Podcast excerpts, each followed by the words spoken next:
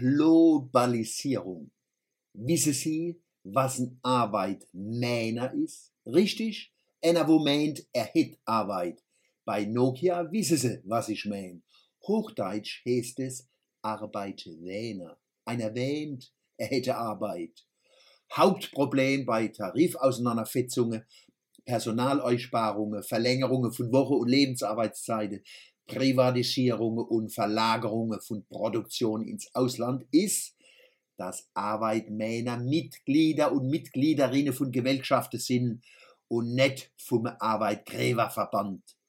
Gewerkschaften wollen immer mehr Lohn und weniger schaffen lassen. Schon wird gestreikt. Bloß Beamte streiken nicht, die Losse streiken. Wenn Beamte fragst, wer streikt, sagen die, wer? Die. Daher der Name Verdi.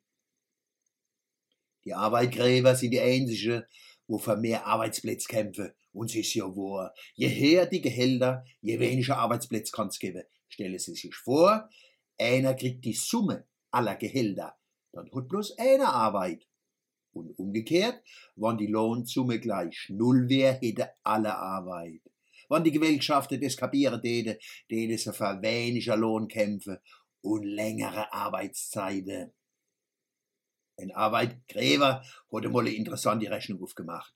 Er meint, die deutsche Arbeitmänner wäre zu teuer. Für ein Deutscher kann man sich 50 Rosse leisten. Das hat mit der Globalisierung zu tun. Das ist der Prozess, wo sich produzierende Betriebe in stille Ärsche verwandeln. In der Globalisierung wirken bestimmte Marktmechanismen. Die Flop äh, Top-Manager müssen mehr verdienen, schon müssen sie zu amerikanischen oder russischen Konzernen wechseln. Müssen. Das täte die nie freiwillig machen.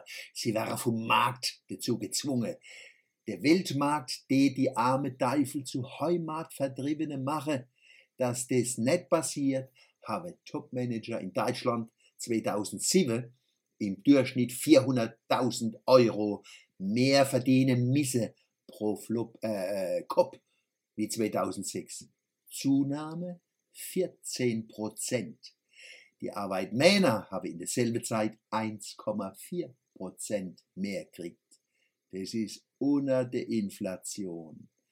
Arbeiter und Angestellte müssen weniger verdienen, sonst gehen ihr Arbeitsplätze nach Polen, Rumänien oder China. So gibt's in der Globalisierung für alles einen gerechten Ausgleich.